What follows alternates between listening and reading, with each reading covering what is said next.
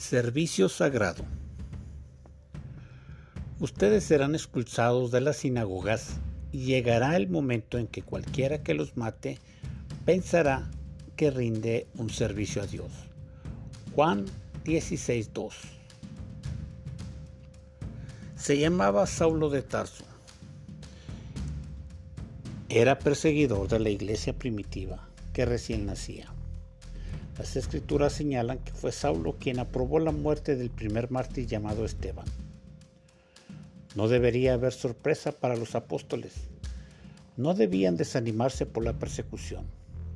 Debían estar firmes en la predicación del Evangelio y en la oración. La lectura de hoy hace mención de las palabras de advertencia que Jesús dio a sus primeros discípulos. No podían decir que nadie les avisó que el Evangelio no era lo que ellos habían pensado. Jesús pone el futuro en los oídos de los fieles seguidores. Esteban fue el primero de millones que han sido perseguidos por amar a Jesús y a su Evangelio.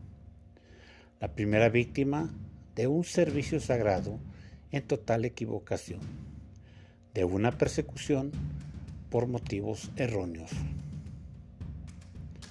tu fe y fidelidad serán puestas a prueba. Devocional del Pastor.